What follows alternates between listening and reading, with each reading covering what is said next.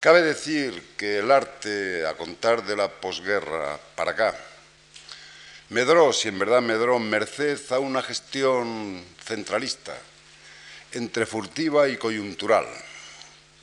Hay datos para al menos afirmar que, desde el punto de vista oficial y con una actitud más o menos clara o latente, se programó un arte para adentro y un arte para afuera cumpliendo ambos un desafecto análogo por parte de esos sectores oficiales que en vez de encomendar el mensaje del arte o dirigirlo a sus contenidos verdaderos de conocimiento y creación, lo destinaban a una especie de canal propagandístico. Un arte para adentro y otro para afuera. Para el interior, un arte triunfalista, grandilocuente, fatuo, anacrónicamente representativo. Y para el exterior, un arte renovador, vanguardista, desenfadado, de corte internacionalista, aunque no exento de tópicas virtudes raciales. Aquello de la fibra, el genio, la raza, también influía en el caso. Infringiendo una costumbre mía, que es la de no leer cuando se ejerce oficio de pregonero o predicador, para no errar ni en lo más mínimo, quiero dar tres testimonios de tres artistas significados de ese tiempo. Y en estos tres testimonios, sin necesidad de otros comentarios, queda, creo, o quedará harto claro cómo efectivamente puede hablarse. Y en las características, o con las características aquí apuntadas, de un arte para el interior y otro para el exterior. ¿Por qué el nombre del paso? Preguntaba yo a Antonio Saura el 15 de enero de 1979 en las páginas del País, donde a la sazón escribía yo crónicas de arte. Y le preguntaba esto a propósito del 20 aniversario, perdón, del vigésimo aniversario de la fundación de dicho grupo. Y Saura respondía, se me ocurrió la idea, a ejemplo de lo que los expresionistas alemanes habían aglutinado y bautizado en la anteguerra del 14 con el nombre de El Puente, fe y símbolo de un tránsito hacia un mañana más esperanzador. Por otra parte, la idea de paso, a diferencia de la de puente, alude más a un gesto, a una actitud, que a un instrumento o vehículo entre el ayer y el mañana. Un paso es un gesto incipiente, tímido si se quiere, pero aventurado si se da hacia adelante. Preguntaba yo, ¿alcanzó el paso algún triunfo sonado en el breve tiempo de su floración? Respondía Saura, con nuestra participación en la Bienal de Venecia de 1958, puede decirse que España logró un triunfo no poco decisivo y contradictorio. En dicha Bienal, Chillida hizo suyo el gran premio y Tapies alcanzaba otro galardón. Se trataba al fin y al cabo de dos artistas muy próximos a nosotros, que habían colaborado con nosotros y habían contado con nuestra compañía en Venecia. Triunfo, en efecto, decía yo, decisivo, pero ¿por qué contradictorio? El paso, contestaba Saura, y otros movimientos y artistas afines que habían significado algo así como la tajante negativa al arte oficial, comenzaron a ser rodeados y jaleados por algún avispado hombre del franquismo. La presencia española en Venecia había obtenido una gran resonancia internacional que convenía aprovechar de cara a otras confrontaciones de análogo rango. Y comenzó la caza y captura. El comisario de exposiciones del entonces solía alentar a los artistas de vanguardia con frases patrióticas y sonoras como esta. Quiero cuadros muy grandes, muy abstractos, muy dramáticos, muy españoles. El juego era demasiado burdo. Lo aceptaron muchos, influyó el suceso en la disolución del paso que había de producirse al año siguiente. Contestaba Saura, solo puedo decirte que a contar de tal día, Tapies, Millares y yo, creo que también Chillida, decidimos no volver a representar oficialmente a España. Comenzaron las disensiones y con ella la zozobra del grupo. Este texto se lo leo tal como apareció en la prensa, sin agregar ni quitar punto coma. Por corroborar este sentido, no desde mi pensamiento en ese instante, sino del de los artistas, traeré otra declaración que me hizo Joan Miró en el mismo diario el 4 de mayo de 1978 y con motivo de su gran exposición antológica presentada en el Museo de Arte Contemporáneo de Madrid, tras 40 años de voluntario exilio interior, según expresión del propio Joan Miró. Decía yo, la biografía de usted se resume a lo largo de estos últimos 40 años en un constante viaje de ida y vuelta entre París y Cataluña, con alguna excursión a Norteamérica y sin parada en Madrid. Una actitud preconcebida, respondía Miro, preconcebida y llevada a rajatabla, pese a que no me han faltado intentos, incluso diplomáticos, de persuasión. Recuerdo, por ejemplo, que cuando en 1959 recibí el Gran Premio de la Fundación Guggenheim en la Casa Blanca y de manos del presidente Eisenhower, el embajador de España, conde de Motrico, allí presente, trató de convencerme y ganarme. Yo lidié la situación como pude y me mantuve en mis trece. Un tercer testimonio, esta vez de un arquitecto desaparecido casi al propio tiempo que el bueno de Joan Miró, catalán también, llamado Josep Lluís Sert. Pregunta, ¿puede decirse que esta es su presentación oficial en España tras la Guerra Civil? La pregunta se la hacía yo en el mismo periódico el 21 de mayo de 1978 con motivo de su exposición en el Museo de Arte Contemporáneo. Así es, respondía Sert. La guerra civil me llevó al exilio, a Norteamérica, donde viví cerca de diez años en condición prácticamente de apátrida sin otro documento que un certificado notarial que avalaba mi condición civil. En 1947 tuve que venir a España por un grave asunto familiar. La Embajada Española en Washington me facilitó un pasaporte en el que se me garantizaba el retorno a los Estados Unidos. Apenas llegué aquí todo fueron dificultades. Se me desposeyó de dicho pasaporte y me encontré de nuevo sin documento alguno de identidad. Tan penoso y grotesco fue el caso que para trasladarme a Tarragona a visitar a mi gran amigo Joan Miró necesité un salvoconducto especial. Al fin, y tras no pocas dificultades, me dejaron retornar a Norteamérica. ¿Volvió usted luego a viajar a España? Tras aquel extraño primer viaje, he venido a España cuando lo he juzgado oportuno, pero con pasaporte norteamericano, que me fue concedido a principios de los años 50. En España se me privó hasta del título de arquitecto Ahora me lo han restituido, merced a los aires democráticos que empiezan a respirarse.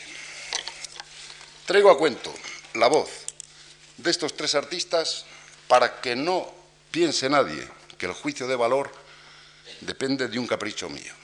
Y está claro que los tres coinciden en una cosa, que así como el arte español, fuera de España, significaba la vanguardia, la representación oficial fuera de España digo, de los valores de dentro, dentro estos valores serán tratados de la forma que han oído. Con solo cotejar cualquiera de las exposiciones o de los monumentos que se hacían en España, en tanto los artistas ganaban los premios fuera de España, bastaría o quedaría ahorrada toda palabra. Los artistas españoles a partir del año 1951 van a acaparar, premios por doquier fuera de España. En 1951 Jorge Oteiza va a hacer suyo el premio de la Trienal de Milán y con él el gran escultor Ángel Ferrand. Dos años después lo va a hacer suyo también el premio de la Trienal Eduardo Chillida y con él el gran arquitecto español Ramón Vázquez de Morezún. En 1952, Joan Miró gana el premio de la Bienal de Venecia de grabado. En 1958, Chillida vuelve a ganar el gran premio de la Bienal de Venecia. Si de Venecia nos vamos a Sao Paulo, el balance todavía es más halagüeño. En 1957, Oteiza gana el premio de escultura Dos años después, Modesto Cuisart gana el premio de Sao Paulo de pintura. En el 63 se trae el premio de grabado para España el grabador Olmo. Un año después vuelve a hacer suyo el premio de pintura 2 en el 65, vuelve a hacer, en el 56, perdón, vuelve a hacer suyo el premio el pintor Joan Pons. En el 71, Rafael Canogar hace suyo por vez primera en la historia de España el gran premio de la Bienal de Venecia. Dos años después, Miguel Berrocal conquista el de escultura y Darío Villalba el de pintura. Dos años más tarde, José Luis Verdes vuelve a hacer suyo el premio de pintura. De las 16 oportunidades hasta aquel día o año realizadas o llevadas a cabo en San Paulo, ocho premios fueron para España. De suerte que no hay ningún país que haya llevado tantos galardones en tan breve tiempo, a lo largo de los años 50, 60 y 70. Por si fuera poco, Tapies, Palazuelo, Millares, Saura, entre otros, lograban por ese tiempo grandes premios en otros certámenes fuera de España. Cualquiera que observe el cariz, el alcance de estos premios logrados por los artistas de vanguardia españoles, llegará fácilmente a concluir o adivinará cómo será el arte que se realiza en España. Pues bien, si en España hubiera habido un arte en el interior que significara respuesta adecuada a estos éxitos y galardones de fuera, hubiéramos tenido alguna bienal, alguna exposición análoga a aquella o aquellas en que nuestros artistas cobraban para España, por supuesto, y para sí mismos fama y nombre. Y no fue así. Teníamos que conformarnos el año que nos tocó, que fue el 51, con la Bienal Hispanoamericana, o con lo que alguien llamó, por su parecido con la verbena, la reposición de la verbena de Bellas Artes, por no decir de la paloma, con las medallas consabidas, cual si de Olimpiada se tratase, de oro, plata y bronce. Del resto de los certámenes aquí ni huella. En segundo lugar, si nuestros artistas, los citados y otros muchos por contar, fuera de España, dejaban tan alto nuestro pabellón y eran así acogidos, de razón parece que los artistas de fuera vinieran a España a mostrar en justa reciprocidad sus valores propios. No vino nadie a España, salvo una exposición que luego hablaremos, organizada en el año 57, del 56 al 57, por José Luis Fernández del Amo, siendo director del Museo de Arte Contemporáneo, que significaba toda una proeza y un cambio de concepto. A España no vino nadie. Las dos exposiciones sucesivas, luego hablaremos de ellas, más todo lo que significó en la evolución política de España aquel año 56. Siendo ministro, el hoy cesado o a punto de ser cesado como defensor del pueblo, Ruiz Jiménez, Salvo esas dos exposiciones, traídas poco menos que de contrabando y con la audacia de este director general, de este director del museo que digo, José Luis Fernández de Amo, óptimo arquitecto por otra parte, no hubo ese intercambio. Tuvimos que esperar a la llegada de los nuevos tiempos. No se trata de dirir a nadie. Para que España viniera Picasso, Braque, Matisse, Bonnard, Kandinsky, Giacometti, Bacon, Sweeters, los de Loney, etcétera, etcétera. Rothko, Mondrian, Kandinsky. La exposición colectiva de escultura norteamericana, de pintura norteamericana. Y todo ello merced a la iniciativa privada de esta entidad en que nos hallamos, la Fundación Juan Marc. Llegadas estas exposiciones, La gratitud que se debe a esta fundación solo es comparable al bochorno con que algunos de los periodistas la anunciaban, con la resonancia del anuncio trágico circense, por primera vez en España, cuando los cuadros de Bonar llegaban con un siglo de retraso. Otros sectores de la crítica se conformaron con alegar a estas alturas qué se puede decir de Picasso, de Bonar, de Braque, de Giacometti, de Mondrian, de Kandinsky. Una cosa que no se dijo. Se puede decir que han llegado precisamente a estas alturas. El panorama que estoy exponiendo es de una pulcritud histórica y de una estadística absolutamente innegable. Es muy bonito hablar, a mí me encantaría, de gamas frías y gamas calientes, de expresionismos y constructivismos, pero mi charla versa en torno a la práctica de la vanguardia de la guerra civil para acá, y los datos son estos y no otros. Cabe, pues, decir que la vanguardia se instauró en España por vía poco menos que acultural, no diré que contracultural, porque ya saben que este es un concepto tan cultural que solo falta que algún predicador de la corriente, afortunadamente ya desaparecida, fuera por un pueblo y dijera, pero ¿qué cultura hay en este pueblo que no saben lo que es la contracultura? No, un fenómeno acultural. Yo digo que sí, fue un fenómeno acultural. Pondría un ejemplo claro, porque aún dentro de España estos artistas no gozaban, ni mucho menos, de la acepción popular. ¿Cómo iban a gozar si la exposición que digo o las que he mencionado anteriores a las de la Fundación Juan Mars, que luego la repetiría, por supuesto, la Fundación Joan Miró y otras cuantas fundaciones españolas, una vez abierto el fuego y llegados los nuevos tiempos. El trato que recibían los artistas eran, eran los mismos, era este mismo trato.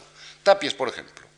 La obra de Tapies, si llegó a Madrid, llegó de forma poco menos que furtiva y fragmentaria.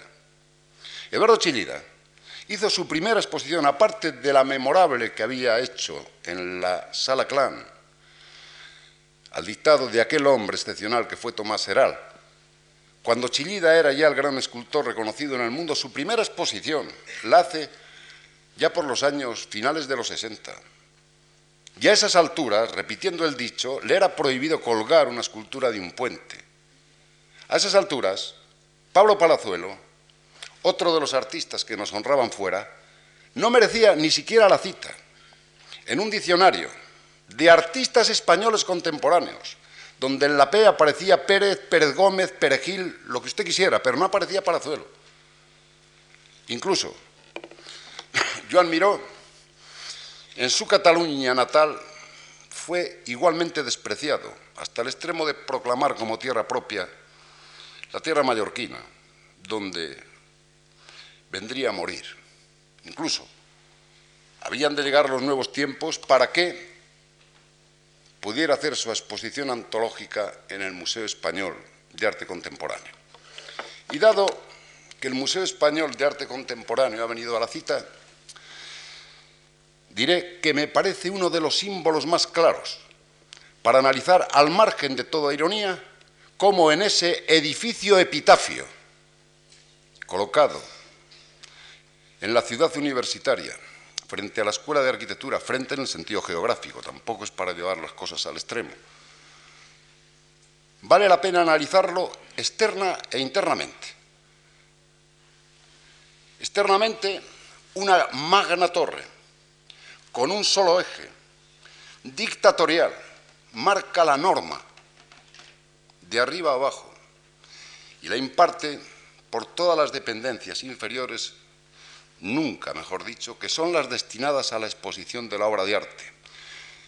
La Gran Torre son despachos, desde donde la orden dimana para que se cumpla a lo largo de las dependencias. ¿Cómo se asciende a estas salas dependientes? A través de una escalera de rango imperial, pero menos, porque para sustentarla, así de hábil fue el arquitecto, le hace falta detrás tres pivotes, porque si no se cae. Es todo un símbolo. Parece como un edificio epitafio, que en lugar de ser un museo sea monumento megalítico a glorias de antaño. Tal vez sea excesiva la alegoría, porque también, dada la condición de ese prisma o paralelepípedo erguido sobre otro tendido, y la entonación cromática algo tiene también de tableta de chocolate. De suerte que si en la cresta o coronamiento se pusiera el gorriaga, es una insinuación semántica, no un vehículo publicitario, tendríamos en Madrid el monumento pop que ni siquiera Oldenburg soñó en los Estados Unidos, dedicado a la onza de chocolate. Pero pasemos al interior. Museo Español de Arte Contemporáneo, no. En el mejor de los casos, Museo de Arte Contemporáneo Español. Porque hasta hace unos años muy pocos, desde luego de los nuevos tiempos, no había ni un solo artista extranjero. Cualquiera que viniera del exterior y tras las glorias obtenidas fuera y cacareadas con todo merecimiento para fama de ellos y nombre de España, allá en el extranjero, cualquiera que viniera del extranjero tenía que quedarse atónito, pero ¿dónde está ese gran arte que ha logrado esos grandes premios? Y había que decirle amablemente al que indagaba, vaya usted a Cuenca, que allí un pintor llamado Zobel ha tenido a bien recoger selectivamente, cualitativamente, lo que fue el arte español de esa vanguardia que fue cierta, donde hubo maestros que no constaban,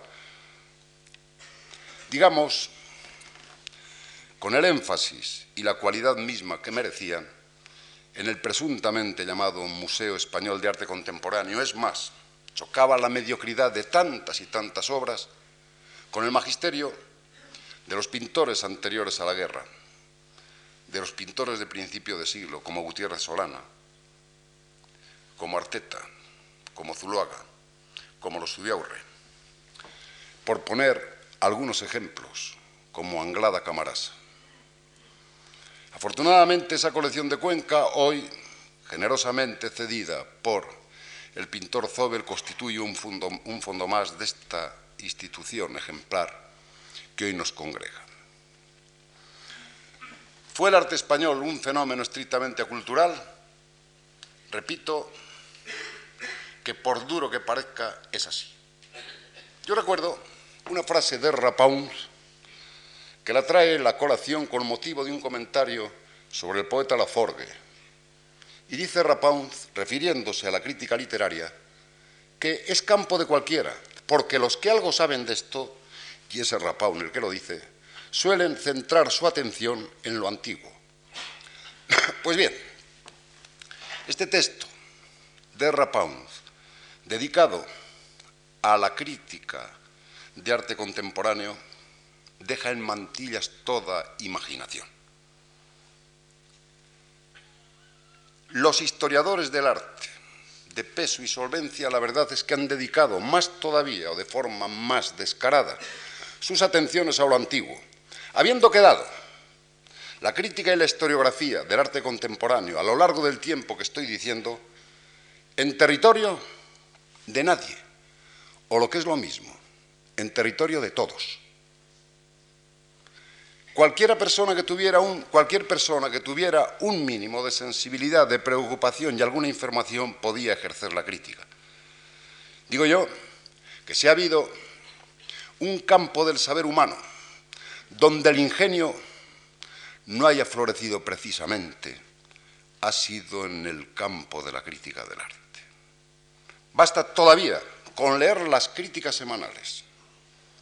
Ese lenguaje en que el tópico y la frase ya concertada y consabida no parece sino el crítico presa de un autohechizo verbal. Se repite y repite. Y los libros en el fondo que son libros catálogos, donde se resume el prólogo o el comentario que se hizo y de ahí tardaría mucho tiempo en que alguien echara su cuarto a espadas en estos asuntos de estética. Esa es la estricta verdad. Se me dirá, ¿la universidad? La universidad vivió de espaldas, rotundamente de espaldas al suceso del arte contemporáneo. La universidad seguía anclada en aquello que está muy bien, del 300 al 400, que si Dios no nos confunde vendrá después del 300 y tras él el 580. O en la contraposición, que es muy ejemplar, entre la gama cálida o masculina y la gama fría o femenina, que tiene su interés, ¿por qué negarlo? La universidad vivió de espalda rotundamente el fenómeno del arte nuevo, y no solo aquí, sino prácticamente en toda la modernidad. Porque en, el fondo el arte nuevo surgía de otras premisas, de otros supuestos no estrictamente universitarios, por no decir contrauniversitarios. Pensar que en el aula de Bauhaus, del Destil, del constructivismo, los menos eran los titulados. Pensar que gran parte de la arquitectura contemporánea se debe a Le Corbusier, que tenía que buscar la firma de su primo, Jean Héré, porque no tenía título. Dígase otro tanto de Mies. En España, ni Picasso, ni Miró, ni Tapias, ni Chillida, ni Oteiza, ni Palazuelo, ni ninguno de los del Paso tenía titulación oficial. No quiere decir que sea necesaria la titulación oficial, pero tampoco quiere decir que sea inconveniente, sea improcedente. Es un hecho real. La universidad seguía con la cuenta y memoria del 300, el 400 y el 500. Las gamas cálidas y frías y la historia del arte, por supuesto, terminaba si se llegaba a los impresionistas, solía decir el profesor de turno. Y en el último trimestre, si hay tiempo, hablaremos de los impresionistas.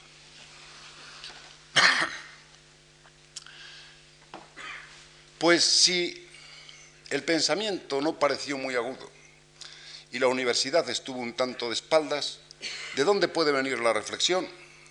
Yo voy a proponerles una leve reflexión sobre unas diapositivas. Son tan precarias en número que solo son tres. Decían los clásicos, omnetrinum perfectum. Pues bien, concluida la lectura de estas tres diapositivas, perfectum en el sentido etimológico, es decir, acabado, que eso es lo que significa perfecto.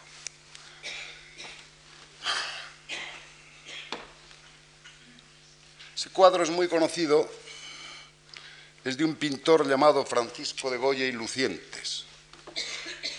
Es un perro ahogado, como pueden ver, o a punto de ahogarse en la arena. Dice Heidegger una frase contundente donde las haya habido.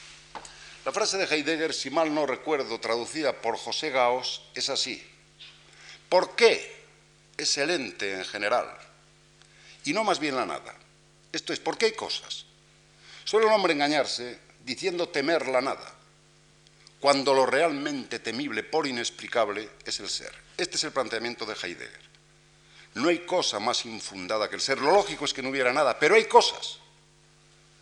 Y somos conscientes, los hombres, de que las hay.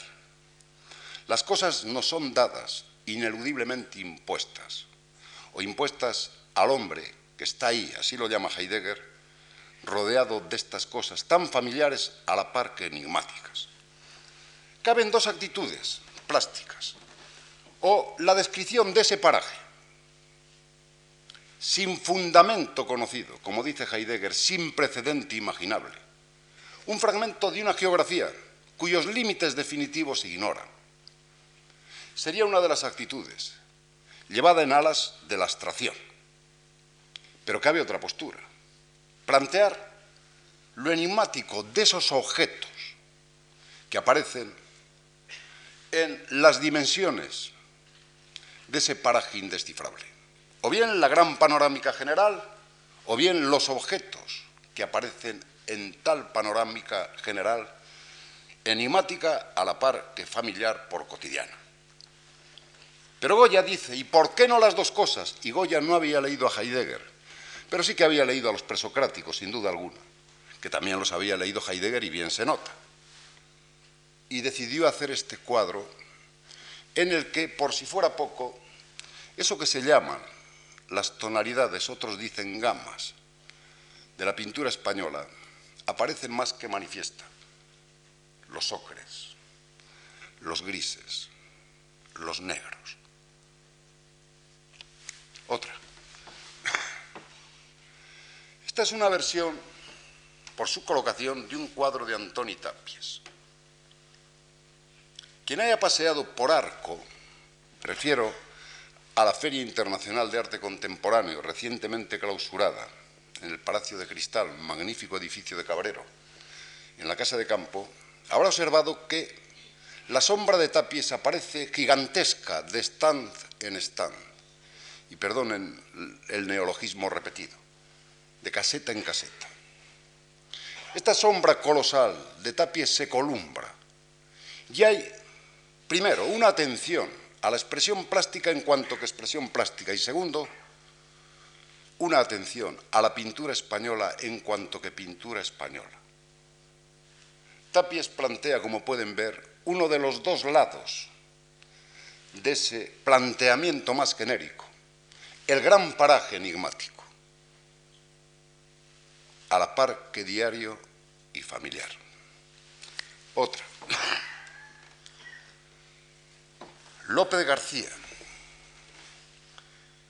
Pueden observar que en esta gran época suya,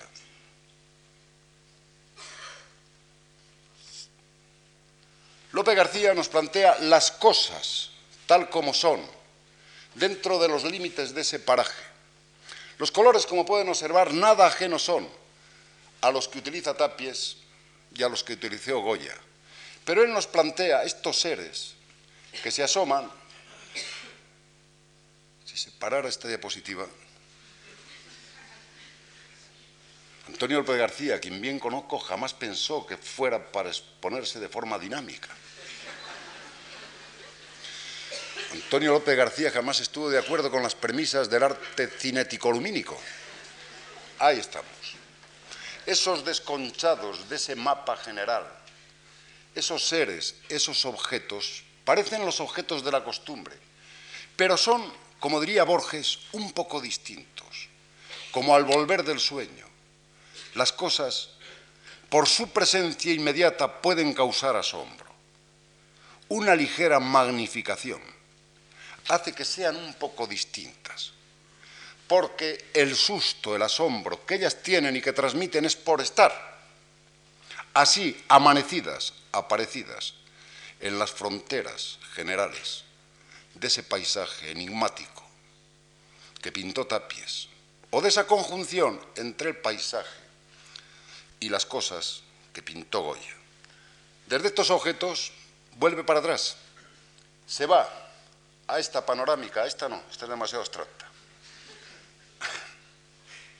a esta panorámica de una forma harto directa. Otra más, y en Goya ambas confluyen con la más absoluta neutralidad y naturalidad. Agregando, y es obvio el no avisarlo o el avisarlo, que se trata de tres pintores españoles. Lo ve esto hasta el más ciego.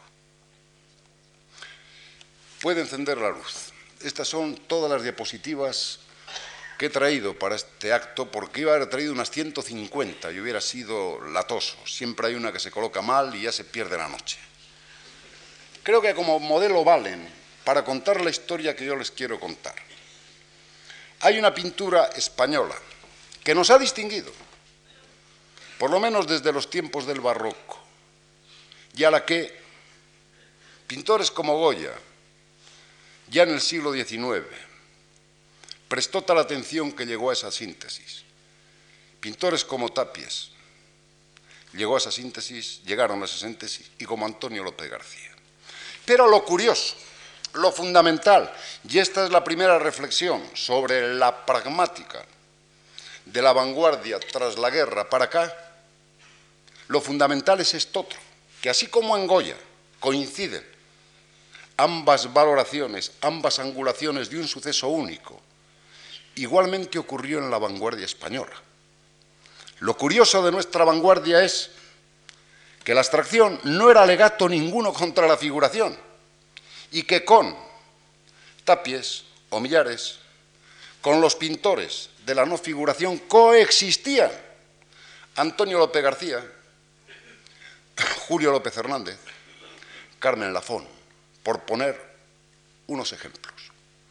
lo que en otras partes surgía como alegato contra una forma histórica o figurativa de plantear la expresión estética, en España era absoluta coincidencia, igual que en el cuadro de Goya. No hubo ninguna decisión, todos estaban contra la academia, por supuesto. Porque la academia, en el fondo, es la ficción de la realidad, es el engaño visual, es el tron leil, es el engañar con las luces y sombras. Es como decía Pablo Picasso, que es un cuadro académico. Pues un cuadro que tiene un cortinón de color rojizo y muchos ocres y muchos negros, pero sin el cortinón no hay academia. Y agregaba Picasso, se suele colocar en las diputaciones provinciales. Esto no tiene que ver nada con esa historia hubo una figuración vanguardista presidida por quienes digo, Yuna, pintura abstracta, expresionista, definida por quien digo, porque muchos de los pintores provenían de la abstracción o de la figuración sin que se supiera ciertamente de dónde. Es el caso de Juan Barjola, que de una abstracción basada en Goya va a una figuración turbulenta. Es el caso de Luis Gordillo, que de la abstracción casi tachista, de la abstracción basada en el automatismo de la expresión, irá al subfondo de la realidad. Es curiosísimo observar que el gran defensor de Luis Gordillo, llegado su día, sería el gran abstraccionista Pablo Palazuelo. Y esto no ocurría fuera de España. Fuera de España los movimientos abstraccionistas eran un alegato, como dije el otro día, a través de ese proceso de interiorización de negar la realidad exterior y suplirla por una realidad interior, como explicaban, y aquí por lo menos intenté yo comentar, Mondrian o Kandinsky. Esta es otra de las características de la pintura española. ¿Cómo centrarlas o unirlas? ¿Cómo describirlas? ¿Cuál es el fundamento último? Velázquez, Zurbarán, Goya. Si hay una diferencia entre esa pintura española en relación con todas las otras, Renacimiento italiano incluido, es ese feroz apego a una mística terrenal, a una mística que da el barro, a una fe de la arcilla, que es la que sube al cielo. Y si la realidad llegó a ser espejo de sí misma, lo fue en el que tantas veces dejó trazado Diego Rodríguez da Silva Velázquez. Para entender una vanguardia española no hay otro recurso que el retorno a esa tradición hispana de un Zurbarán o de un Velázquez para llegar a la síntesis última en su tiempo que fue Goya o a la disociación por vía analítica pero paralela de un Tapies o de un López García en nuestro tiempo. Pintores como Enrique Gran, en los que saber dónde acaba el enigma del objeto representado y dónde empieza la abstracción. Son paisajes, dice la gente al verlos, pero paisajes de qué? Pintores como un Manuel Gómez Raba, el gran Manolo Raba, que partiendo de una figuración llegó al cubismo para plantearnos ya textos directos de Heidegger. Para Manolo Raba no había más mensaje que el de Heidegger, encarnado en una pintura que solo podía ser española. Pintores como Fernando Sáez, que de la ilustración a la abstracción, pero más al modo del dripping norteamericano, en él solo hay un paso. Tantos y tantos pintores para enumerar, al margen de los pintores oficiales que luego trataré de incluir en cada uno de los grupos. Para mí, la única fórmula de plantear una pintura a la española aún hoy. Y creo que el consejo, por duro que a alguien le parezca, es todavía oportuno, todavía estamos a tiempo, no se fíen de esos expresionistas alemanes, que ellos les cuentan una historia que viene de la anteguerra del 14, que luego seguiría en la Segunda Guerra y nosotros no estuvimos en esa guerra. No se fíen de Baselitz, que cuenta unas historias de su tierra. No se fíen de Immendorf. No se fíen de los transvanguardistas, que cuentan historias propias que nosotros no tuvimos. Nosotros tenemos una tradición que en los nombres que he dicho supusieron el hálito de la vanguardia. Y esa tradición la llevamos a cuestas Y cuando pintamos el expresionismo cometemos un grave pecado, que lo hacemos demasiado bien y se nos nota. De todos los expresionistas españoles, yo solo salvo a uno, me refiero a los actuales, a Ferran García Sevilla. Este sí, lo hace tan perfectamente bien, por lo mal que pinta. Este es un auténtico expresionista salvaje, pinta tan mal, tan mal que los alemanes no se lo creen. Y todavía no han llegado a la cuenta de que es que no sabe pintar. Pablo Picasso, en su época gloriosa, a punto ya de morirse, clamaba día y noche, esto es una maravilla, cada día pinto peor. Pues bien, Pablo Picasso no logró superar ese último tránsito hacia la última expresión de lo malo, porque es imposible en un pintor que lleve la beta española. Nuestra tradición se llama Zurbarán, nuestra tradición se llama Velázquez y se llama Goya, que fueron y son vanguardia. Ni el humo, ni el vapor, ni la neblina. Fuera de aquí esa forma que destruye. Una luz en los huesos determina y con la sombra cómplice construye.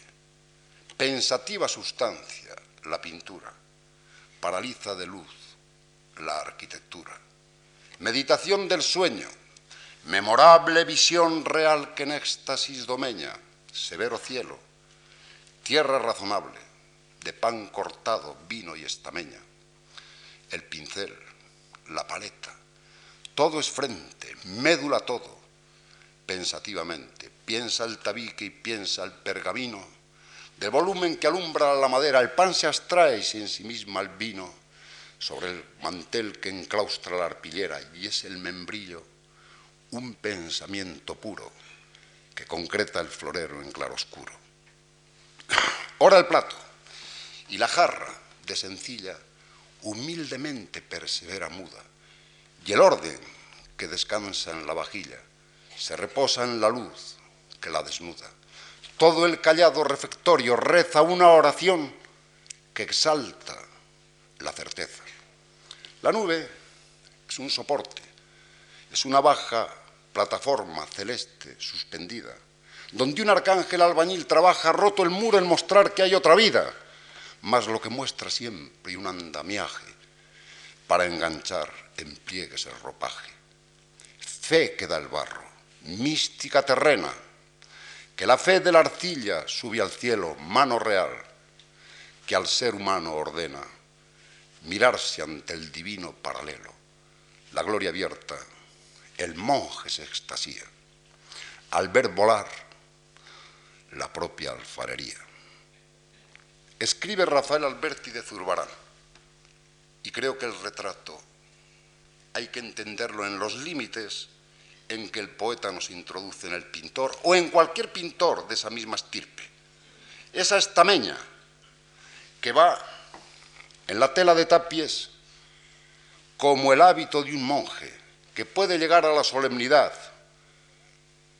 Hace dos años como quiera que uno de los expresionistas más o menos salvajes dijera que la pintura de Tapies era degradada, yo por mi parte dije, dirigiéndome a él, en el salón de actos de Arco de hace dos años, sepa usted que si Jehová volviera a la cumbre del Sinaí, volvería vestido de tapies.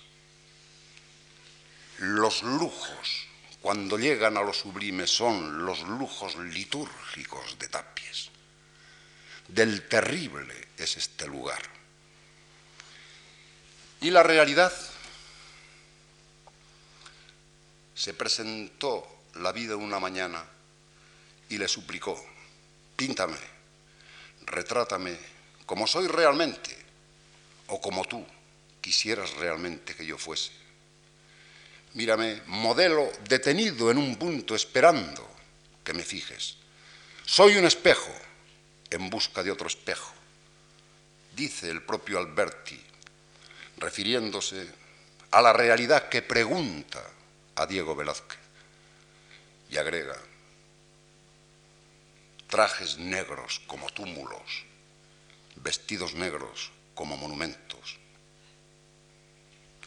Y el bobo dice, me retratan, como a su majestad o al conde duque, soy don Bobo Felipe de Coria y Olivares.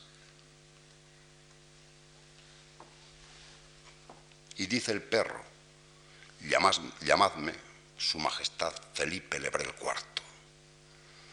Jamás la realidad tuvo este verismo, porque no es la realidad, es la verosimilitud, que a lo real agrega un dato más, porque a lo que es, la verosimilitud agrega lo que pudo haber sido o lo que pueda ser todavía.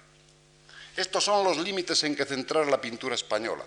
Para el resto es muy fácil el recorrido. En 1941, Eugenio Dors crea el primer grupo, la Academia Breve de la Crítica, que al año siguiente haría su primera exposición. Por cierto, todo hay que decirlo desde el punto de vista representativo, el 18 de julio.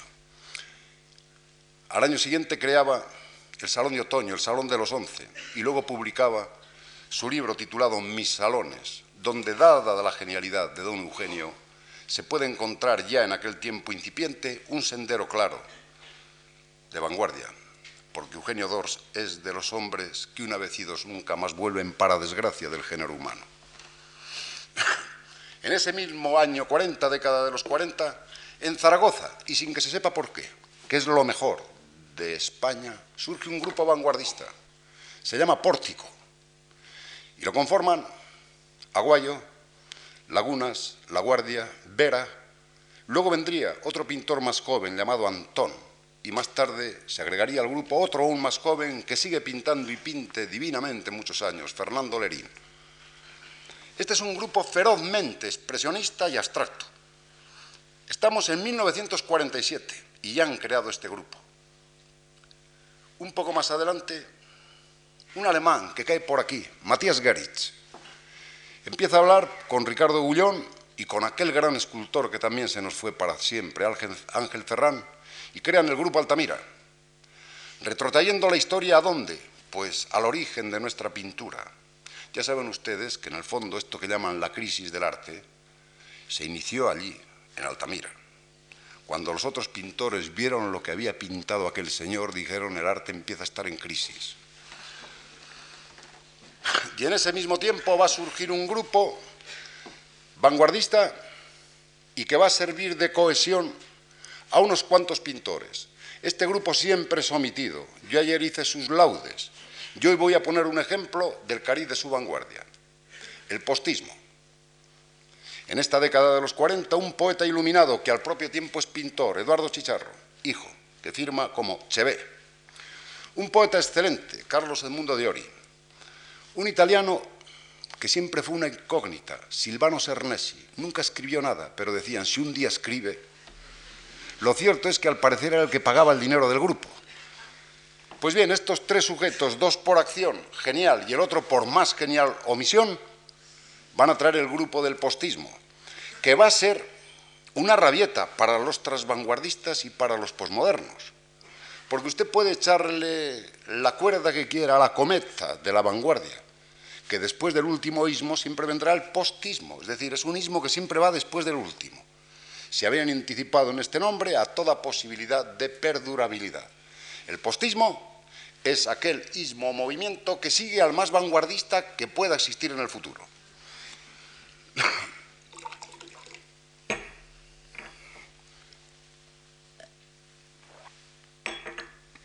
Todo el problema de la abstracción al modo expresionista, como lo va a practicar el paso, por ejemplo, o dado al set una vez que lleguen al expresionismo, va a ser de carácter rotundamente nacido del impulso interior, negador de la realidad externa en cuanto que apariencia. Y sobre todo, dejando que el inconsciente, que el instinto tenga primacía a la hora de la expresión, solamente controlada este desde las zonas más altas, desde la razón, de forma selectiva. Es decir, frente a la pintura tradicional, en que el pincel era la prolongación de la mano y la mano la ancila, la sierva de la razón. Como vehículo, frente a esta pintura, los expresionistas americanos, especialmente, y Pollock a la cabeza, deciden cambiar el panorama, tirar el pincel, poner el cuadro en el suelo, pasearse por el cuadro, llenarlo de colores y controlar a través de algo nuevo que se está buscando, controlar esa efusión, que no se trata, como algunos piensan, de enchufar la radio del subconsciente a ver cómo suena, sino dar primacía al inconsciente y al, instinto, pero regularlo selectivamente desde la razón. Decía Pollock, para pintar un Pollock destruyo todos los días 100 Pollocks. De esa manera se selecciona el impulso que viene de dentro. Yo les voy a leer un poema del poeta Eduardo Chicharro, postista, que digo postista, príncipe de postistas, en el que van a observar cómo toda la efusión enloquecida del inconsciente se va a ver controlada por un recuerdo, un recuerdo que va apareciendo. Cuando el poema se va a escapar aparece el recuerdo, la llamada, el toque, desde la razón, pero primando siempre la efusión del inconsciente, incluido por supuesto el disparate. El poema se titula Carta de noche a Carlos. Es una carta que se escribe de noche que también condiciona escribir de noche, y mucho más si se escribe un amigo, que es Carlos el Mundo de Ori.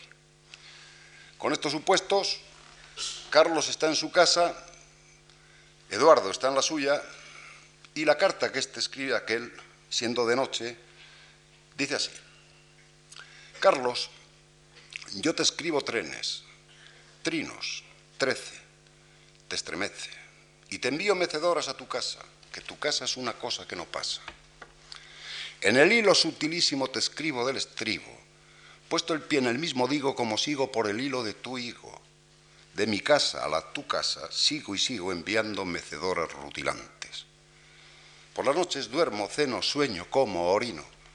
Sueño diablo, manos pone tuyos hombros. Gesto ambiguo de tus labios mucho temo. Pasan cabras por sus ojos. Dame leche y en un coche pon la estrecha remolacha por los siglos de los siglos de los siglos. Cruzan ciervos por mis ojos, luchan truchas en mi lecho, por debajo pasa el grajo, por la orilla la bubilla. Un gigante se aparece cada noche y me dice cada cosa, cada cosa, cada cosa que no entiendo va y me dice. No me llama por mi nombre el gigantese, ni me tira de la oreja. Te preguntas ahora, Carlos, ¿por qué escribo y te envío mecedoras? Si te, si te cuento lo que pienso, no entristezco a ningún amigo bueno que me escucha. Por lo menos yo así pienso, entumecido ya a las puertas de la noche, lleme aquí, que vuelvo al sueño como un guante del conejo que hay delante de mi frente. Guardo un trozo de casulla del gigante. Pongo mantas, cuelgo abrigos, amontono las almohadas. En uno yo me cogí vijo, me hago el muerto y en espera de que el sueño llegue a Ullo, vuelve el viento, la casulla, la osamenta, el gigante, el calcetín y la bubilla. Y entre tanto, Carlos, rápido te envío mecedoras. ¿Las entiendes? Tú las ves que te las mando. Si entre tanto te lo cuento, estate atento al bicho ese que te sube por las barbas. Es un tanto alocadillo y come mucho. Al abrigo de la noria está la liebre. El arroyo escupe hileras de cipreses. El anciano da patadas al pesebre. El obispo zurce el culo de la avispa y en el mango de la escoba habita el piojo. ¿No ves, Carlos? Tú también. Un portero con al hombro una escopeta. ¿Tiene una hija ese portero? Por las noches me hace señas y me enseña una cosa mucilaginosa. He de decir que me canso que de cansar estoy vivo, puede decir que me vivo, que de vivir estoy ganso, digo que me digas que te digo, a estas cuatro paredes de mi pena. Mi congoja de hombre destartalado, soy yo cura, ámbito hábito, pues que el hábito del óbito hace al monje, o no le hace.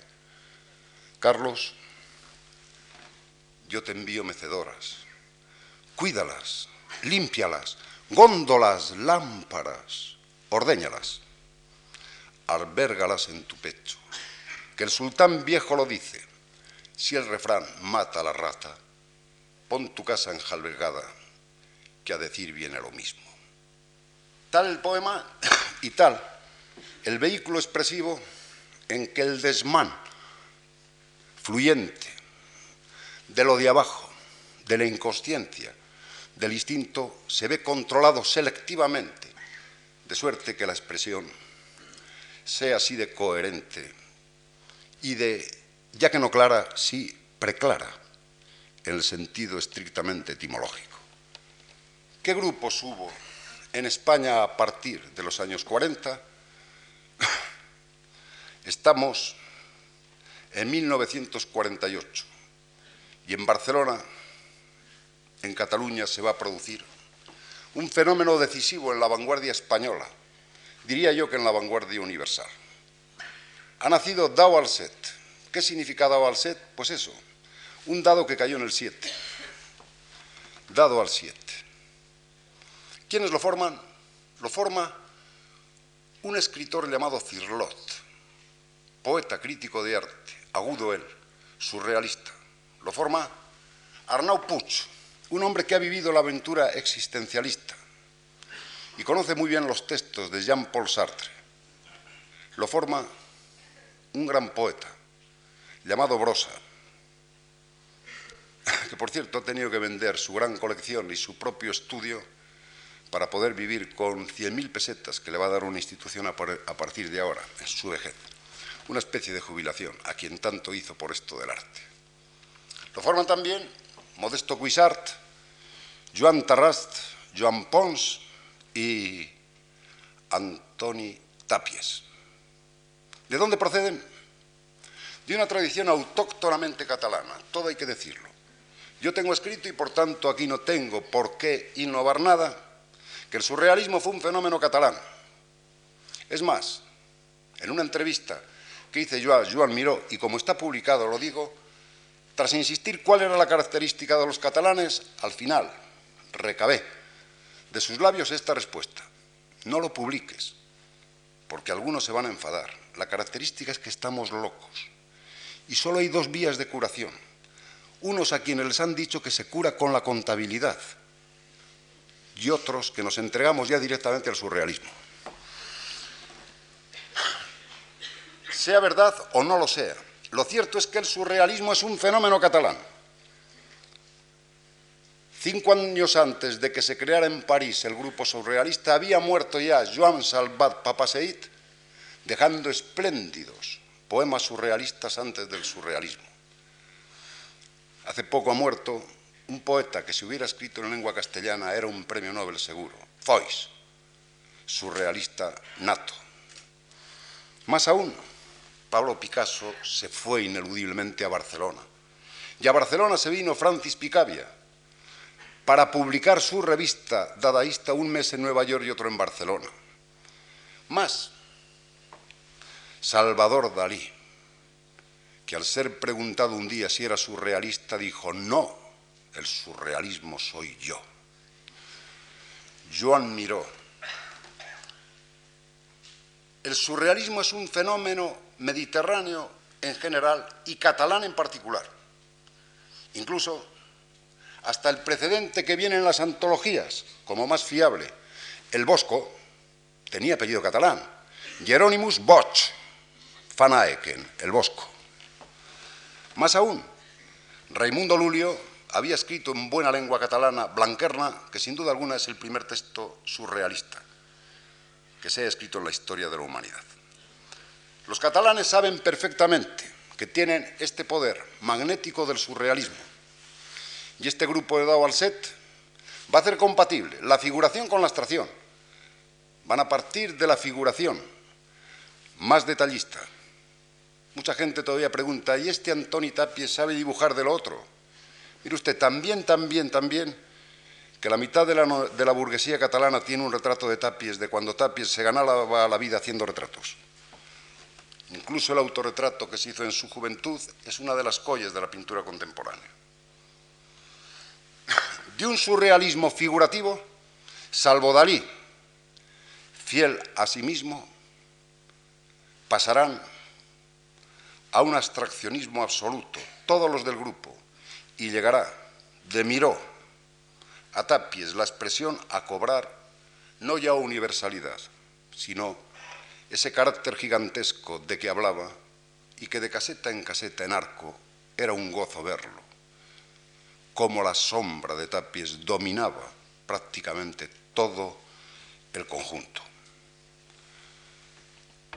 Esta es la referencia de los años 40 prácticamente. En los 50, la Bienal Hispanoamericana con el texto de Benjamín Palencia y de Joaquín Ruiz Jiménez.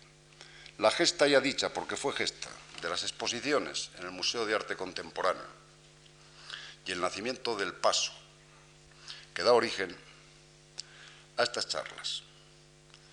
El nacimiento del Paso en Madrid va a ser la consagración definitiva de cómo realismo a la española, no figuración académica, penetrar como vieron en el aterrorizante cuadro de López García, van a coexistir. Y van a coexistir, entre otras razones, todo hay que decirlo, por el talento de una mujer singular, llamada Juana Mordó, a quien desde aquí y en el paraíso donde vive le dedicamos un recuerdo van a ser las mismas personas prácticamente. Es más, van a coincidir incluso en la Academia de San Fernando. Y van a coincidir, ¿saben con quién? Con ese Eduardo Chicharro de Carlos, yo te escribo trenes, porque era profesor en San Bernardo y aglutinaba a todo el grupo. Y un hombre como Enrique Grano, como Manolo Raba o como Lucio Muñoz, que se forjaban en el más estricto realismo, habían de dar en la abstracción más empedernida, mientras que otros como Julio López Hernández, como su hermano Francisco López Hernández, como la ya citada Carmen Lafón, habían de dar en el realismo más absoluto. Otros, como Juan Barjola, que partiendo de ese mundo que él extrae en abstracción de Goya, pasará al expresionismo figurativo más feroz y será profesor en la Escuela de Bellas Artes. Cuentan también, Barjola creo que está por aquí, me desmentirá la salida, que un día había un muchacho que había dibujado realmente bien una mano. Pero Barjola le dijo, chico, pero no te has dado cuenta que solo le has dibujado cinco dedos. Es decir, que también ese academicismo figurativo Barjola trataba de corregirlo. Para Barjola una mano puede tener cuatro o dieciocho mil dedos, pero ¿por qué cinco? en 1957, al propio tiempo, surge otro grupo, que va a ser como la antítesis del anterior y va a ser el equipo 57, que también dentro de la extracción va a dejar la huella, pero en el sentido constructivista, frente a la ebullición y a la expresión desenfrenada del expresionismo, ellos van a traer la medida, el canon de un equilibrio. Diré más, este grupo se fundó en Córdoba y lo fundaron pues Agustín Barrola Vasco, Duarte, Cuenca y Serrano es curiosísimo pensar que era un grupo eminentemente marxista y se dedicaba al análisis preciso de la forma como un grado más de evolución de la materia. Frente a algunos que decían, pero hay que hacer un arte populista, ellos decían, no, hay que hacer un arte científico. Diré que pese a ello, los dos artistas posiblemente mejores representativos de esa corriente no habían de estar en ese grupo. Sería por un lado Eusebio Sempere y por el otro lado sería Pablo Palazuelo. A partir de ahí, yo me voy a limitar, para no omitir a nadie, a leer algunas fechas que traigo solamente con el ánimo de no omitir a nadie, porque por mí la charla es conclusa, dado que lo que quería decir ya lo he contado. Vale mencionar cómo en el año 52 en los cursos de la Universidad Menéndez Pelayo, se hace el primer planteamiento en torno al arte abstracto y sus problemas. Intervienen en él de una forma decisiva eh, Oteiza y los zaragozanos mencionados, sobre todo La Guardia. Sí que merece una mención súper especial. Y como me la sé muy bien, esa no la voy a leer, la voy a decir. Y es el grupo de Aránzazu. En ninguno de los corpus que puedan existir en cuanto que compendios de la vanguardia posbélica aparece este grupo como tal, cuando para mí es uno de los grupos más significativos de toda la vanguardia española. Primero porque aparece a medio camino entre Dao del 48 y el paso del 57. Aparece sobre el año 52, aunque la primera piedra la haya puesto o se haya puesto en el año 50.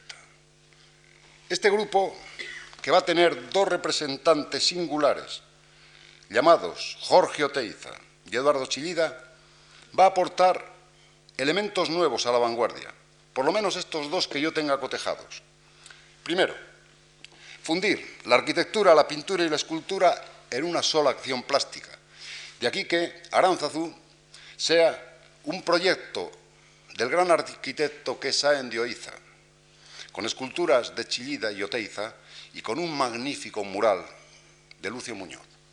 Y en segundo lugar, otro dato muy significativo de este grupo de Aranzazú es que la expresión de la vanguardia, en lugar de producirse en el aula minoritaria, en el cotarro o grupo, no ya urbano, sino casi clandestino, trata de producirse al aire libre.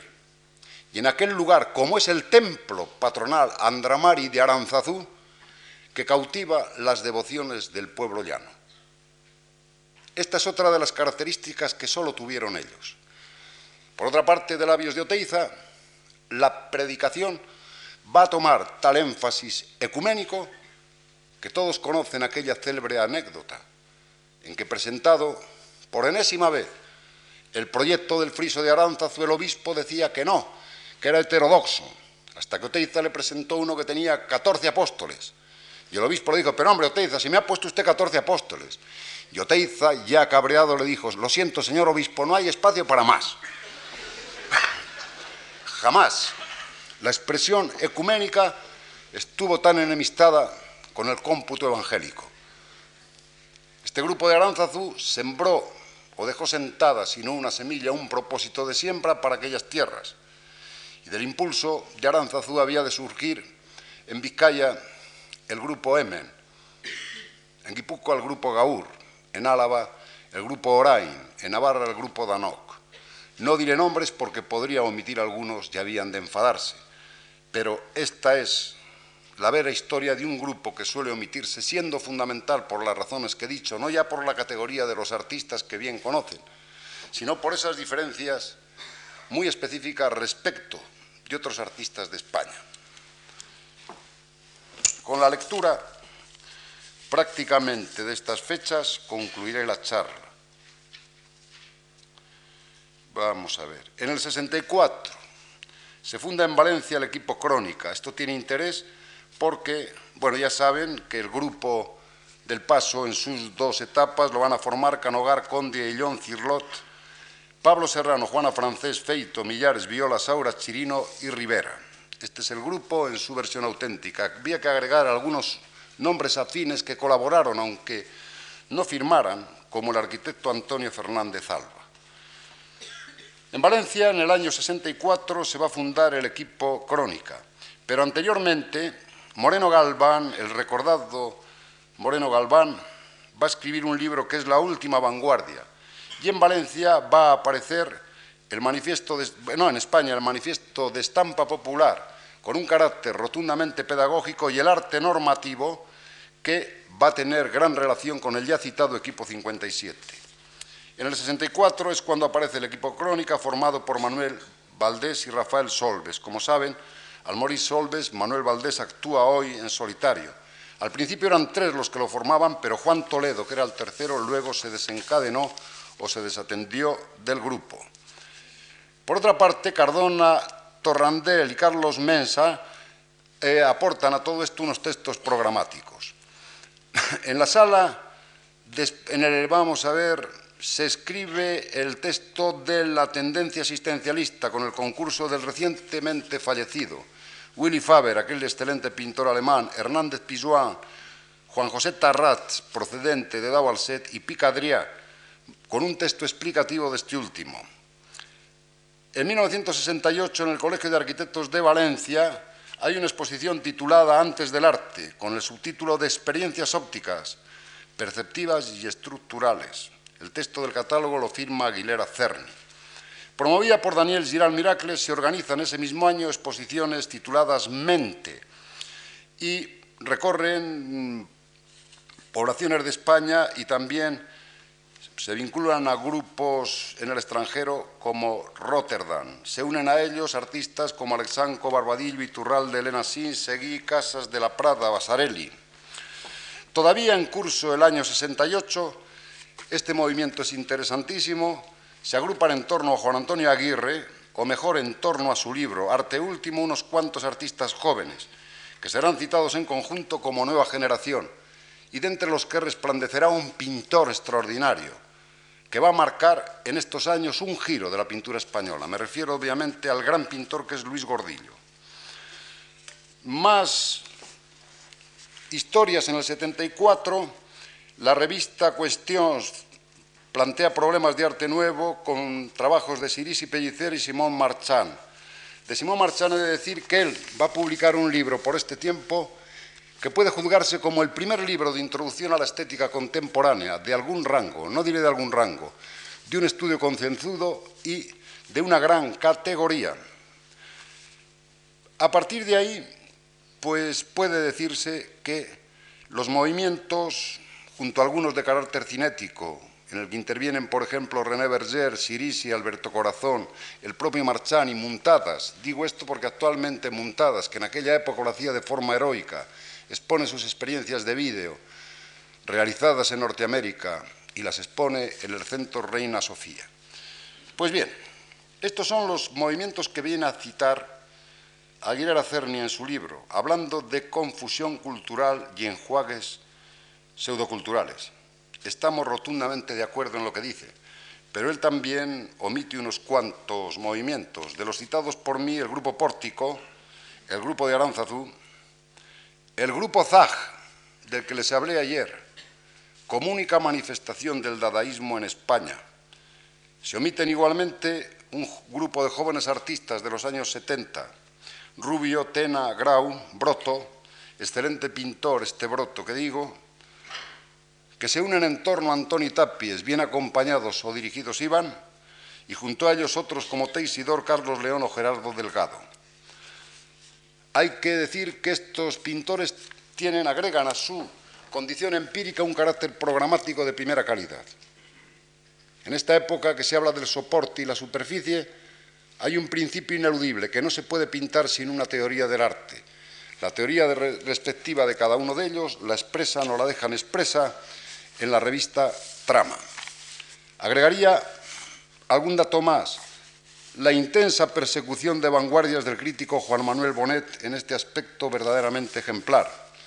Algunos estudios, junto al del ya citado Simón Marchán, de Ángel González García, así como en la época decisiva, en la época dura de la lucha, otros escritos junto a los ya citados del desaparecido Moreno Galván, de Valeriano Bozal. También vale destacar la tarea llevada por APSA, Asociación de Artistas Plásticos a lo largo de unos cuantos años de clandestinidad. Ahora bien, todavía cabría agregar exposiciones que se siguen omitiendo, como fue la Dioteiza Ferrán y Serra en la Galería Estudio de Bilbao, Ferrán Ferreira, Oteiza y Serra, y luego en Bujols en Madrid y en la Galería Layetana de Barcelona, o también la celebrada al aire libre en el año 57 con el concurso de los escultores de vanguardia o la muestra homenaje a Chillida, Miró, Artigas y Palazuelo que en Madrid tuvo lugar en 1959. Para mí, junto a la labor exegética de los citados, la labor empírica de los grupos dichos, salvo en el caso de Davalset catalán, faltó en todos estos movimientos aquello que había sido común a todos los movimientos de vanguardia en el mundo. La presencia de poetas que divulgaran el fenómeno estético, que sirvieran de nexo entre la creación plástica y el pueblo llano. El único crítico de arte que ha habido verdaderamente como lanzador de nuevas corrientes ha sido en Europa el poeta, precedido, si se quiere, por la labor que en la época del impresionismo hiciera Emilio Zola. Todos los movimientos contemporáneos tuvieron su poeta que los divulgara. El cubismo contó con Apollinaire y junto a Apollinaire, anteayer los citaba, Andrés Almón, Reverdí, Mas entre otros. El futurismo tuvo como gran poeta a Marinetti. El constructivismo ruso tuvo como gran poeta Mayakovsky. Sin embargo, en España, salvo el caso de Dauerset, que tiene ese gran poeta que es Brosa, tras la guerra civil, los grupos se ven huérfanos de poetas, tal vez porque no los haya.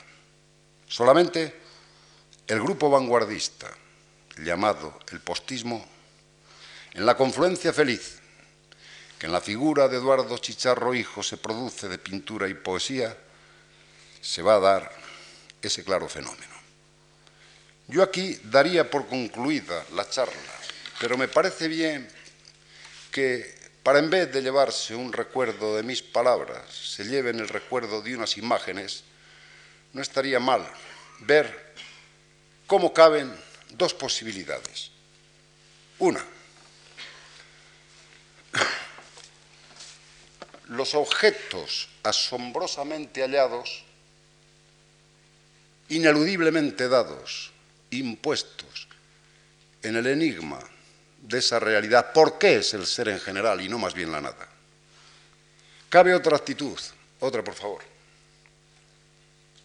La panorámica general, donde se producen, donde se alimentan todos estos objetos ineludibles, la panorámica general, que es de rarísimo precedente dicho con Heidegger y que no tiene fundamento presumible.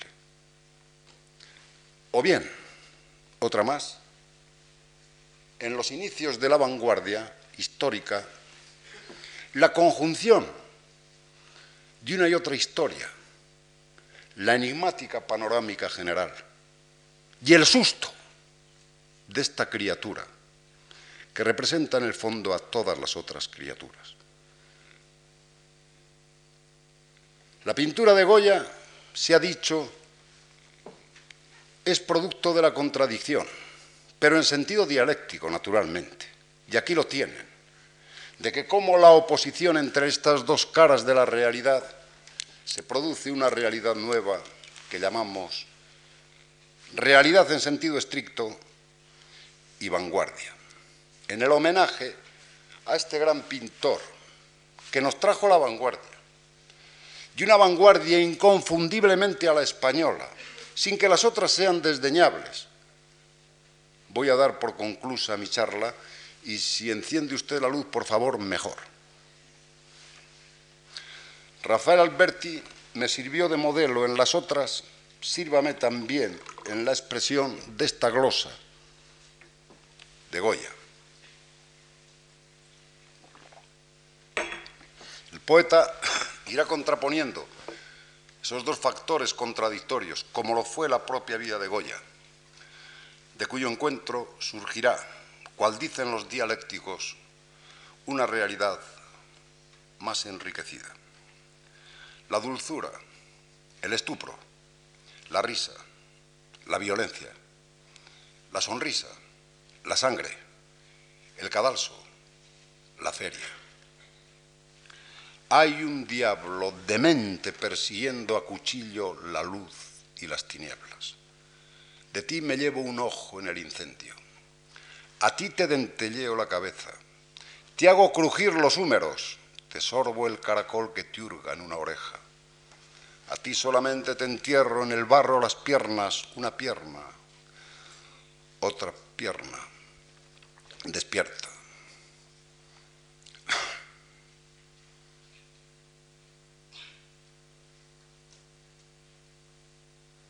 Huir, pero quedarse para ver, para morirse sin morir. Oh, luz de enfermería, ruedo tuerto de la alegría, aspaviento de la agonía, cuando todo se cae, llana de Fesio España se desvae y una escoba se aleja. Volar, el demonio, senos de vieja, y el torero Pedro Romero, y el desangrado en amarillo, Pepe Hillo, y el anverso de la duquesa con reverso y la Borbón esperpenticia con su Borbón esperpenticio, y la pericia de la mano del Santo Oficio, y el escarmiento del más espantajado fusilamiento, y el repolludo cardenal narigado, narigudo, y la puesta del sol en la pradera, y el embozado con su chistera, y la gracia de la desgracia, y la desgracia de la gracia, y la pintura de la poesía clara y la sombría, y el mascarón, que se dispara para bailar en la procesión. El mascarón, la muerte, la corte, la carencia, el vómito, la ronda, la hartura, el hambre negra, el cornalón, el sueño, la paz, la guerra. ¿De dónde vienes tú, gallumbo extraño, animal fino, corniveleto, rojo y zaino? ¿De dónde vienes tú, funeral? Feto real, disparati real, boceto alto, cobalto, nube rosa, alboleda, seda umbrosa, sonorosa seda. Duendecillos, soplones, despacha que despiertan. El sí pronuncian y la mano alargan al primero que llega. Gaudeamos. Buen viaje. Y hay un entierro que verdaderamente amedrenta el paisaje. Que en tu inmortalidad, pintor, llore la gloria y sonría el horror. Muchas gracias.